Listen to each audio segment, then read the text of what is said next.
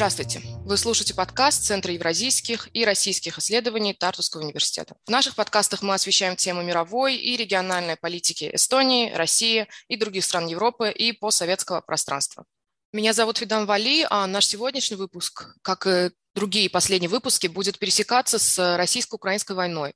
Однако сегодня эта тема будет затронута косвенно, а напрямую мы будем говорить о том, как события, разворачивающиеся в Украине, повлияли на свободу слова, а, деятельность СМИ и в целом на журналистику в России. Тему мы эту решили затронуть э, потому, как в связи с данными событиями в начале марта Роскомнадзор по требованию Генпрокуратуры России заблокировал сайты множества российских СМИ, в связи с чем телеканал «Дождь» временно приостановил свое вещание. Соответственно, с нами на связи сегодня заместитель главного редактора канала «Дождь» Дмитрий Еловский. Дмитрий, здравствуйте. А, война 22 года – это не первое громкое событие, которое освещал телеканал «Дождь». У вас и до этого было затронуто много острых тем, включая Крым в 2014 году. Вопрос такой, почему решение о закрытии канала было принято именно сейчас? То есть есть ли этому какое-нибудь рациональное объяснение? Э, вы знаете, вот забавный факт сейчас вам скажу. Э, дело в том, что э, мы с вами связались, я начал слышать ваше приветствие и подводку, uh-huh. а потом вдруг связь резко оборвалась. Я не понял почему, а потом понял, что мне надо выключить VPN. И у нас сейчас все через VPN. И это, конечно, отдельная история про потребление контента, про то, как работают медиа, про то, как зрители, читатели, слушатели прорубают себе путь к информации потому что включаешь VPN, значит, работает Facebook и Instagram, но плохо работает при этом Telegram, и, как мы сейчас выяснили, Zoom, через который мы с вами разговариваем. Потом, значит, выключаешь его, у тебя перестают работать соцсети. В общем, это отдельные все танцы с а, бубнами. А, возвращаясь к вашему вопросу, почему а, именно сейчас было принято решение о закрытии дождя? Дело в том, что это венец, я думаю, всего путинизма, всего путинского режима, который начался более чем 20 а, лет назад, и 20 лет вот он шел к этой точке, к этому зениту. Конечно, были кризисы, а, конечно, были и а, социальные кризисы, и волнения, и были периоды закручивания гаек, были и разные оттепели, которые, как мы сейчас понимаем, наверное, вряд ли можно назвать оттепелью, скорее это был такой замах перед э, ударом но вот война с э, Украиной, военная операция, которую, как называют у нас ее в официальных масс-медиа, а, это, конечно, какая-то финальная точка, в которой сходятся все лучи, а, которые были запущены на протяжении последних 22 э, лет. Дело в том, что это переход к военному времени, который мы сейчас наблюдаем. А в эпоху военного времени необходима полная консолидация, отсутствие любой критики а, и полная консолидация общественного мнения вокруг а, лидера, который в данном случае является военачальником, а, является правителем, а, является, а, ну, я бы сказал, таким тоталитарным руководителем нашей страны. А как вы считаете, Дмитрий, то есть а, Возможно ли это связывать с тем, что, например, а, редакционная политика «Дождя» как-то сменилась в последнее время? Ну, во всяком случае, это ощущение, которое создается, если смотреть ваши последние репортажи, а, посвященные Украино-российской войне. То есть ощущение, что они слишком уж как будто бы эмоциональные. То есть могло бы ли это послужить триггером? А, я просто пытаюсь понять, вот как вы сказали, это является временным явлением, то есть что-то вроде военной цензуры, или все-таки есть какая-то определенная грань, которая, согласно неписанным, ну, точнее уже прописанным законам, медиа в России переходить не должны. Ну, вы же понимаете, что фарш невозможно повернуть назад. И если э, мы фиксировали какие-то сигналы от э, власти, что это какая-то временная мера, что это на время войны, ну, во-первых, ничего не может быть более э, постоянного, чем временное, а во-вторых, не очень понятно, как это можно сейчас все будет вернуть обратно. Никак нельзя. Это полный разгром, это а, уничтожение целой прослойки, целой среды нашего российского общества, которое случилось э, очень быстро и очень успешно, буквально за несколько дней.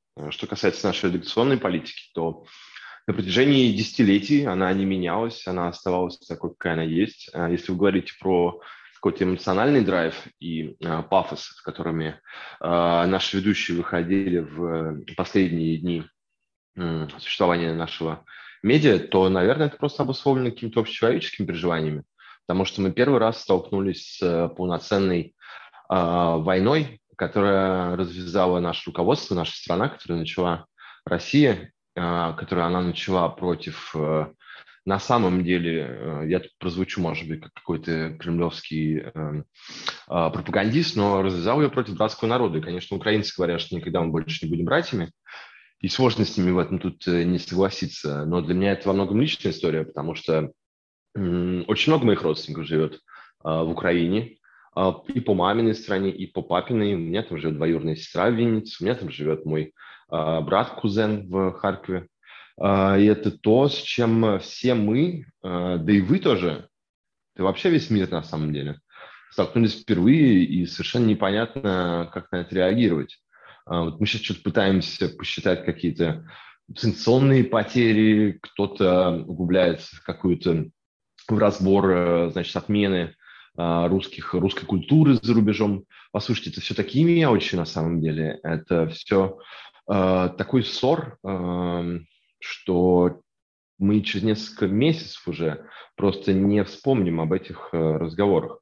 А, мы столкнулись с настоящей войной, которая развязала руководство нашей страны и которая неизвестно, когда закончится, неизвестно, сколько человек в ней еще погибнет, и неизвестно, сколько стран еще в ней примет участие. Хорошо.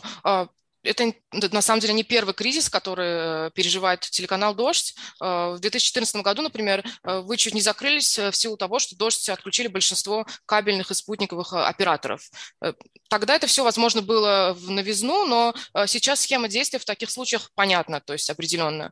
То есть, скажем, вы переходите, ну, телеканалы переходят на платную подписку, то есть скажем, э, это поддержка э, донатами э, вашей аудитории, и далее переход на, в полностью онлайн-режим, это, скажем, на YouTube. Сейчас, скажем, ситуация достаточно такая непредсказуемая, как вы это уже сказали, и хотелось бы спросить, что делать, когда вообще в такой ситуации не то, что существование независимых, независимых медиа в России под вопросом, а существование даже платформ, скажем, таких альтернативных, как YouTube в России под вопросом. То есть как вы видите пост-ютубовскую реальность в России, если можно так выразиться? Э, если вы не возражаете, я бы немного поправил вашу формулировку, потому что вы начали с того, что это не первый кризис, который переживает э, телеканал «Дождь». А, я бы сказал, что это первый кризис, который телеканал «Дождь» не пережил. Телеканал «Дождь» э, в привычной формации больше не существует. Ну, подождите, в 2014 течение... году э, это же тоже было непривычно, скажем, то есть когда вас отключили от спутников, то есть э, это тоже не нас, новое. У нас были соцсети, у нас был сайт, и как-то можно было переформатироваться в некий, значит, онлайн-проект. Да нет, ну просто давайте я вам расскажу. Как бы дождя больше нет. Да. Вот я был несколько дней назад по рабочим вопросам документа оборота, скажем так, в редакции, а, в редакции находится три человека. А, это представитель бэк-офиса, так называемого. Да? А, в редакции идет процесс э, активной смотки проводов, упаковки камер, уборки, очистки и вот всего такого.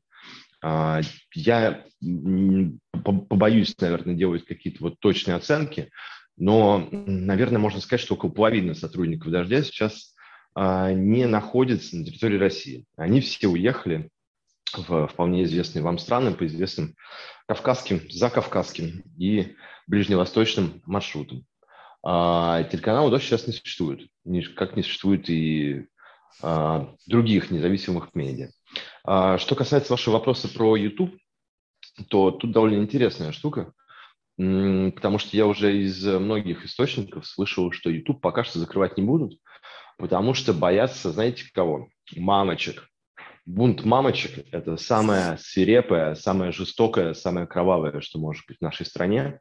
А мамочки YouTube очень любят, потому что когда они с утра собираются на работу или собирают своих мужей или детей в детский сад или в школу, они, конечно, им э, дают планшет или смартфон или ноутбук с YouTube, где какие-то, значит, нарисованные персонажи э, умиротворяют их детей. вот такого контента на российских эндемиках под названием Рутуб, 100 грамм, простите, Росграмм, какой там еще есть Япи, такого нету.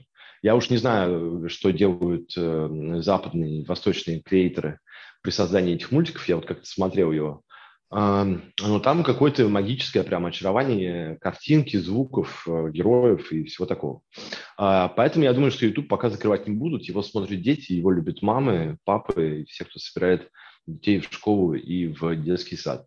А, таким образом, наверное, это пока что какая-то единственная площадка, на которой можно хоть э, что-то делать интересное явление, на самом деле. Но я с вами согласна, женщин лучше не злить, конечно. А, давайте поговорим о новом законе, который Госдума России 22 а, марта одобрила, а, точнее, поправки к закону, расширяющие понятие заведомо ложной информации о деятельности российских вооруженных сил. То есть закон будет распространяться также на критику деятельности органов власти Российской Федерации за рубежом. И за это теперь может грозить до трех лет лишения свободы. А, то есть что вы думаете по этому поводу? Как, э, как вы думаете, как это все будет работать?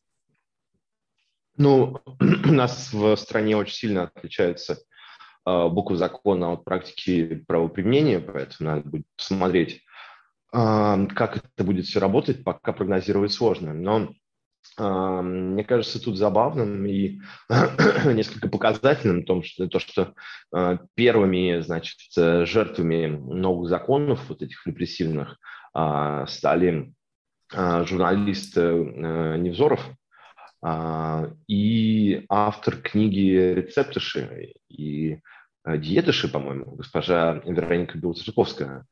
Ну, то есть, как бы, кому, вот, если мы сейчас э, будем разговаривать с какими-то нашими европейскими друзьями, да, ну, там, американскими, там, не знаю, из любой страны, кроме России. И вот будем им объяснять э, суть и смысл и право применения, значит, этих законов. Что мы им скажем?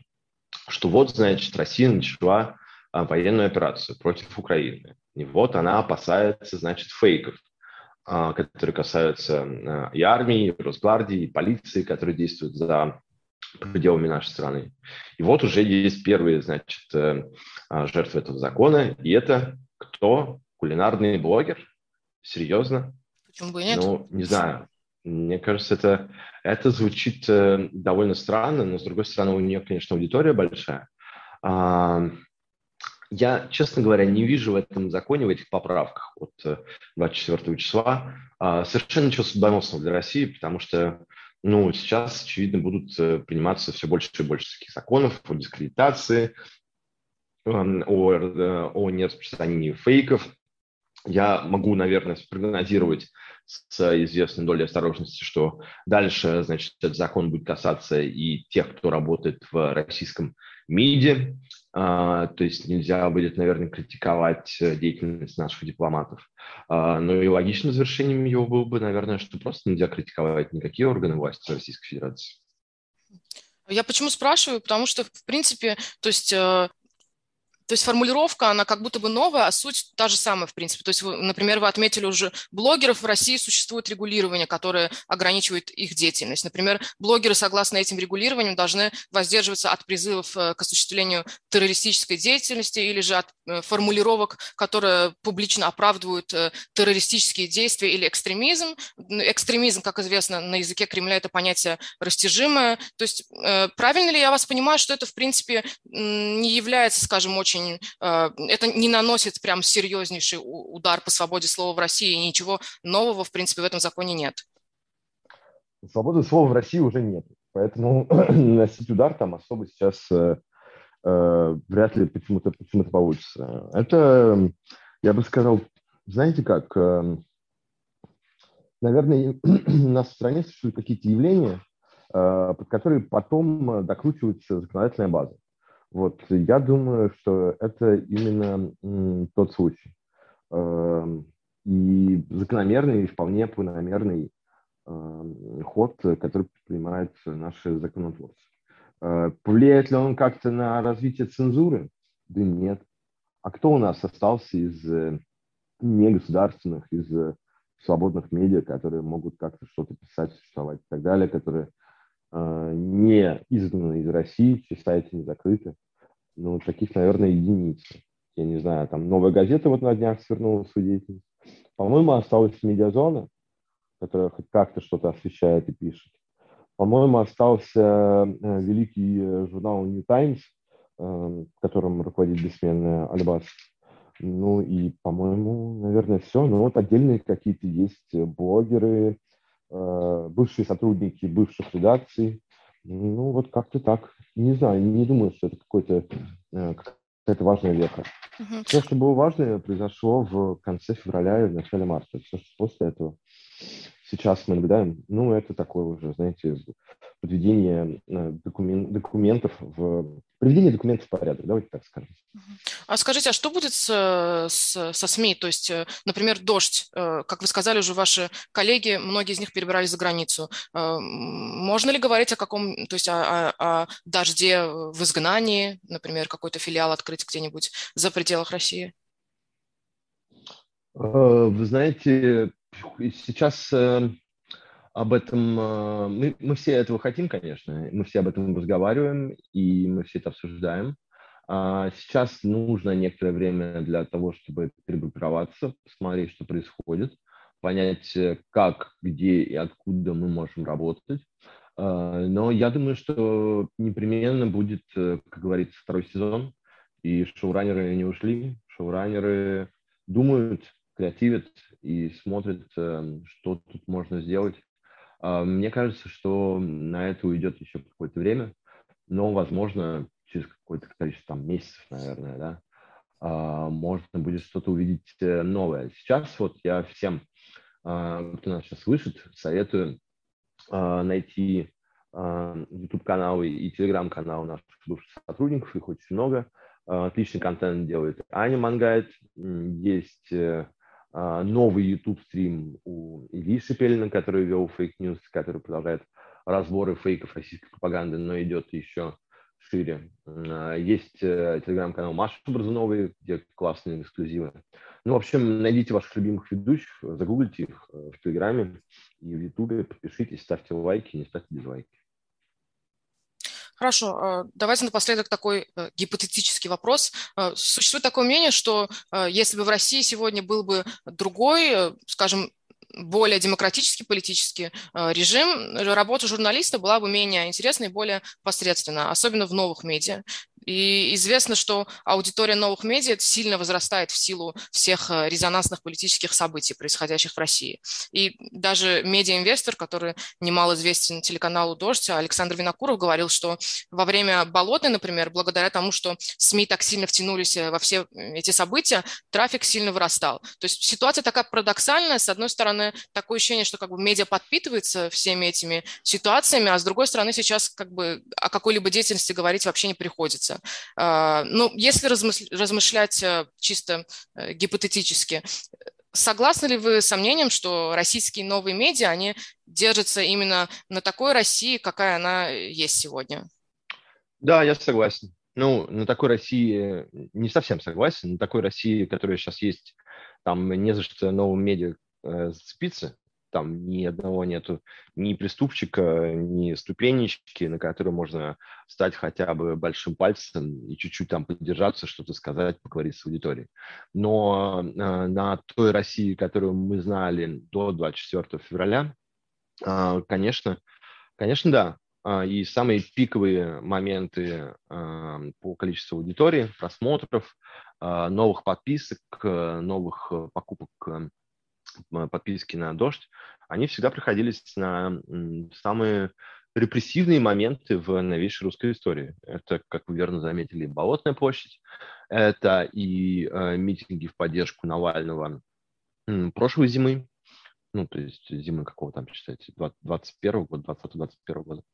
Э, это и э, Майдан, и присоединение Крыма, и начало войны на а, а, Донбассе. Это и последние вот эти военные события, которые мы наблюдали с конца февраля. Я, наверное, согласен да, с вами, и, пожалуй, в какой-то демократичной стране, с, где нет проблем с правами человека, с свободой слова, с такими базовыми ценностями, наверное, дождь вот в той формации, в которой мы все его знаем, он бы не выжил. Там, я не знаю, условно в какой-нибудь скандинавской спокойной, уютной, богатой стране вряд ли дождь вещал бы, потому что ну, нет там столько контента, нет там столько проблем, на которые журналисты могли бы указывать власти, будучи представителями той самой пресловутой четвертой власти.